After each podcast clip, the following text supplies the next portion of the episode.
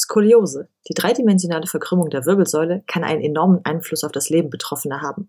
Wie wird eine Skoliose behandelt? Wie entsteht sie überhaupt? Und welche Sportdaten sind bei einem unregelmäßig geformten Rücken sinnvoll? Wir haben mit dem Experten Dr. Michael Ruf gesprochen. Das hört sich gesund an. Medizinische Infos, Trends, Interviews mit Experten und Tipps für einen gesunden Lebensstil. Der Ottopress Podcast. Herr Dr. Ruf, herzlich willkommen. Sie sind Chefarzt am Zentrum für Wirbelsäulenchirurgie am SRH-Klinikum Karlsbad-Langensteinbach, Facharzt für Orthopädie, physikalische und rehabilitative Medizin, Orthopädie und Unfallchirurgie.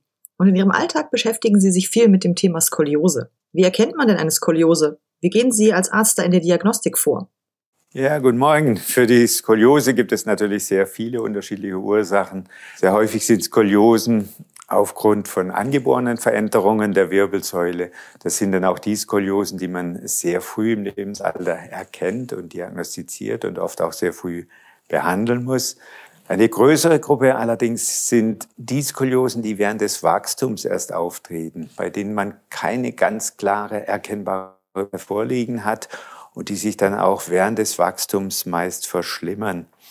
Das sind die Skoliosen, die ja meist so bis zum zehnten und zwölften Lebensjahr beginnen und dann langsam in Intensität zunehmen. Wie erkennt man denn so eine Skoliose? Wie gehen Sie als Arzt in der Diagnostik vor? Nun, die Skoliose erkennt man zunächst mal optisch, da fällt es ja meist auch den, den Eltern erst oder, oder irgendwelchen Bekannten auf. Denn die Skoliose macht ja keine Schmerzen am Anfang. Und dann muss man sehr, sehr exakt hinschauen, wo ist der Oberkörper vielleicht asymmetrisch.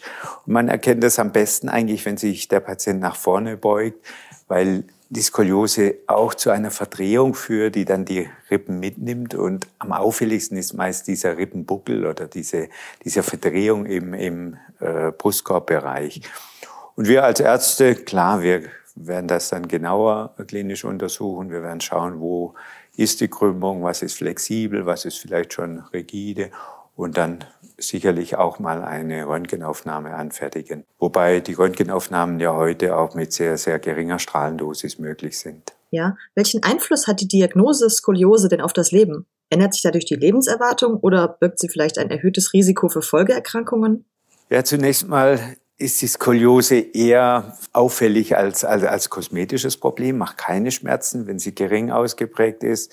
Wenn sie allerdings fortschreitet, wenn der Skoliosewinkel, den wir messen, mal über 50, 60, 80 Grad hinausgeht, dann hat es allerdings erhebliche Konsequenzen, weil dann meist auch die, die Atemfunktion eingeschränkt wird, in der Folge vielleicht auch die Herzfunktion.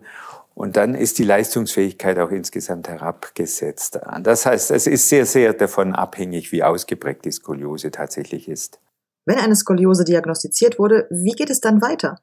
Muss es denn immer gleich eine Operation sein? Gibt es nicht vielleicht auch konservative Behandlungsmethoden? Ja, wichtig ist, dass die Skoliose auch dort behandelt wird, wo man sich damit auskennt, wo man das einschätzen kann, wo man vielleicht die, die, die, den weiteren Verlauf auch besser äh, einschätzen kann. Und dann geht's, ist natürlich die Operation eigentlich erst das Letzte, wenn alle anderen Möglichkeiten äh, nicht ausreichen. Das heißt, für die normale typische äh, Skoliose im Wachstumsalter, die wird bei 20, 25 Grad erstmal mit Krankengymnastik behandelt, auch mit, mit sehr viel Eigenübungen. Wenn es mal zwischen 25, 40, 45 Grad liegt, dann ist oftmals ein Korsett angezeigt. Und erst bei Skoliosen, die ausgeprägter sind, spricht man dann über mögliche Operationen. Ja, wenn dann entschieden ist, dass wirklich eine Skoliose Operation sein muss, welche Methode verwenden Sie da bevorzugt? Ja, eine Skoliose-Operation zunächst einmal muss man sich so vorstellen, dass man die Wirbelsäule in dem Bereich korrigiert, begradigt, in dem die Krümmung vorliegt. Und dann muss man die Korrektur aber auch halten. Im Allgemeinen funktioniert das über Schrauben und Stäbe, dass, dass, die, dass die Wirbelsäule in dem Bereich stabilisiert wird. Es ist viel versucht worden, auch mit flexiblen Implantaten, die aber heute sicherlich noch nicht Standard sind, weil es sehr viele Komplikationen damit gibt. Deswegen die übliche Standardoperation so kurz wie möglich korrigieren und so kurz wie möglich dann ähm, äh, in dem Bereich fusionieren. Normalerweise dauert so eine Operation ja, vier, fünf Stunden. Man kann am nächsten Tag aufstehen und etwa eine Woche Klinikaufenthalt muss man einrechnen. Bleiben diese Implantate dann lebenslang im Körper? Das sind Titanimplantate, die man auch für Zahnimplantate meinetwegen verwendet. Die stören im Allgemeinen nicht und können lebenslänglich verbleiben. Wenn die Operation soweit gut gelaufen ist und alles, wie geht es dann für die Betroffenen weiter? Sind die jetzt ihr Leben lang Dauergast in der Sprechstunde und dem OP-Saal? Ja, normalerweise, wenn die Operation gut gelaufen ist, wird am nächsten Tag aufgestanden mit der Krankengymnastin. Dann in den nächsten Tagen wird Stehen, Gehen, äh, Sitzen geübt. Nach einer Woche kann man nach Hause gehen, das Übliche tun. Mit Schule muss man im Allgemeinen vier Wochen rechnen. Mit Sport hängt davon ab. Einfache Sportarten, Joggen, Schwimmen etc. kann man nach drei Monaten wieder ausführen.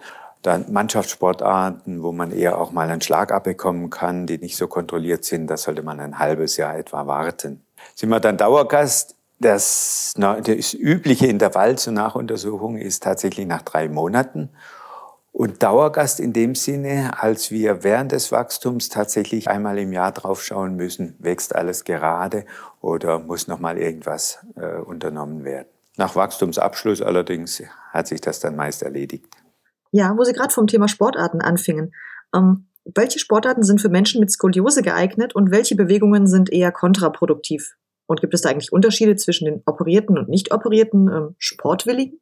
Also prinzipiell sind alle Sportarten geeignet. Wir, wir wünschen uns ja, dass Skoliosenpatienten auch wirklich sportlich aktiv sind, weil ein gutes Muskelkorsett, wie wir das nennen, oder eine gute muskuläre Führung der Wirbelsäule ist einfach wichtig. Mannschaftssportarten, das hat sich nur auf den unmittelbar postoperativen Zeitraum äh, bezogen. Später können auch wieder Mannschaftssportarten ausgeführt werden. Und es gibt da eben kaum Unterschiede zwischen Operierten und Nicht-Operierten. Eine Ausnahme vielleicht in den Bereichen, wo man sehr spät erst zur Operation kommt, dann vielleicht auch sehr ausgedehnt operieren muss und damit auch äh, funktionell, also von der Beweglichkeit, eine größere Einschränkung in Kauf genommen werden muss. Aber das sind die Ausnahmen. Ja, Herr Dr. Ruf, schon mal vielen Dank bis hierher. Uns erreichen immer wieder Leserfragen zu orthopädischen Themen und natürlich auch zum Thema Skoliose. Einige dieser Fragen hat jetzt mein Kollege Klaus Bingler zusammengefasst, um sie stellvertretend zu stellen. Eine 38-Jährige fragt, meine Tochter ist 15 Jahre alt und muss sich jetzt einer Skolioseoperation unterziehen, hat aber Angst, dass sie dann nie wieder reiten können wird. Ist das berechtigt? Nee, da können Sie Ihre Tochter beruhigen. Sie wird auch wieder reiten können. Also es gibt, wie gesagt, ganz wenige Ausnahmen, wo man, wo man da längerfristige Einschränkungen hat. Aber bei der üblichen Operation wird sie auch nach sechs Monaten wieder reiten können. Ich bin Rentner. Durch viele harte Jahre im Beruf und einige Wirbelbrüche habe ich mir eine mittelschwere Skoliose zugezogen. Meine Frau sagt, dass ich immer mehr einen Buckel bekomme und drängt mich, das machen zu lassen. Ich habe aber Bedenken wegen der Operationsrisiken. Ist es für mich mit 70 Jahren nicht zu spät, die Skoliose behandeln zu lassen? Nun, mit 70 haben wir natürlich ganz andere Voraussetzungen. Das sind auch nicht die, die Skoliosen, über die wir bisher gesprochen haben. Da geht es ja eher darum, dass man versucht, ein weiteres Fortschreiten zu vermeiden und dass man versucht, äh, möglichst die Schmerzen zu nehmen. Also mit 70 Jahren ist sicherlich nicht zu spät, aber es handelt sich um ganz andere Operationen, die man sehr, sehr individuell äh, planen muss auch. Da geht es auch um den Allgemeinzustand, wie fit bin ich mit meinen 70 Jahren noch, welche Ansprüche habe ich an mich selbst. Und dann muss man ganz individuell ein Konzept erarbeiten. Prinzipiell ist es nicht zu spät, aber es muss dann anders operiert werden. Eine Mutter fragt uns, mein Kind ist gerade erst ein Jahr alt, aber bei uns in der Familie gibt es eine ziemliche Skoliose-Vorgeschichte. Welche Früherkennungszeichen gibt es? Woran merke ich rechtzeitig, ob mein Kind die Krankheit vielleicht geerbt hat? Ja, es ist tatsächlich so, dass die Anlage zur Skoliose vererbt werden kann. Das heißt, man muss, sollte schon immer darauf achten, gibt es irgendwelche Asymmetrien? Beugt sich das Kind immer nur nach einer Seite? Hat es vielleicht einen Wulst an der Lende oder einen Wulst im Bereich der Rippen? Da muss man schon sehr genau hinschauen und im Zweifelsfall halt tatsächlich zum Spezialisten gehen. Bei mir steht eine Versteifungsoperation an. Doch nach der jahrelangen Behandlung mit Schmerzmitteln wirken die bei mir nicht mehr so gut. Dementsprechend besorgt bin ich wegen der Schmerzen durch die Operation. Wie schlimm sind die wirklich? Ja, es ist, gibt keine Operation, die ganz ohne Schmerzen abläuft, völlig klar. Es gibt heute aber Möglichkeiten, zum Beispiel auch mit einem periduralen Katheter, so wie, wie man es vielleicht aus der Schwangerschaft kennt, die Schmerzen für die erste Zeit nach der Operation tatsächlich zu nehmen. Es ist immer, wenn man eine Gewohnheit an Schmerzmittel hat, wird es immer eine schwierige Phase geben, wo wir, wo man versucht, wieder von den Schmerzmitteln wegzukommen. Und das ist ja auch ein Ziel der Operation. Man versucht, die Schmerzen so zu reduzieren, dass man eine Chance hat, sich die Schmerzmittel auch tatsächlich abzugewöhnen. Kann sein, dass am Anfang die, die Zeit ein bisschen härter ist, aber die unmittelbare postoperative, die können wir in der Klinik gut behandeln. Der Vater eines 16-Jährigen fragt, mein Sohn hat eine leichte Skoliose und ihm wurde ein Korsett verschrieben. Das findet er peinlich. Wie kann ich ihn motivieren, dass er es trotzdem regelmäßig trägt? Oder es ihm zumindest ein bisschen leichter machen? Es ist immer eine schwierige Phase ne, mit 16 für einen Jungen und dann auch noch mit Korsett, das 23 Stunden Gehilfenwell getragen werden soll, in die Schule zu gehen, ist immer schwierig. Also ich glaube, das Einfachste ist, ist immer, ihn mit Betroffenen in, in Bekanntschaft zu bringen. Das kann über eine Selbsthilfegruppe funktionieren, Bundesverband Skoliose Selbsthilfe zum Beispiel.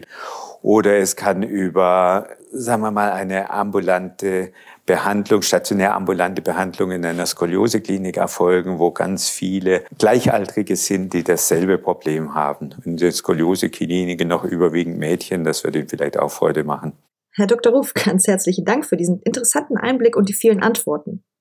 Wenn Sie den Menschen da draußen, die die Befürchtung haben, dass Sie oder eins Ihrer Kinder eine Skoliose hat, etwas sagen könnten, was wäre das? Ich würde einfach empfehlen, sich rechtzeitig an einem Zentrum vorzustellen, wenn, wenn wirklich der Verdacht auf eine Skoliose besteht. Ich sehe es leider in meiner täglichen Klinik immer wieder, dass die Kinder oder Jugendlichen zu spät kommen und dass dann die Operationen wesentlich aufwendiger und auch mit mehr, mit mehr Folgebelastungen einhergehen müssen. Oftmals kann man, wenn man frühzeitig dran ist, wenn man frühzeitig behandelt, sehr, sehr vieles vermeiden.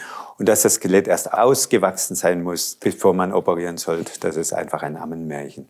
Vielen Dank, Dr. Ruf. Schön, dass Sie heute Zeit für uns hatten. gerne. Immer wieder, wenn Sie Fragen haben, können Sie sich gerne an mich wenden. Das war's für heute. Wenn euch die Episode gefallen hat, abonniert unseren Podcast, gebt ihm eure Likes, Sternchen und positiven Bewertungen. Wir freuen uns. Vielen Dank fürs Zuhören und bis zum nächsten Mal.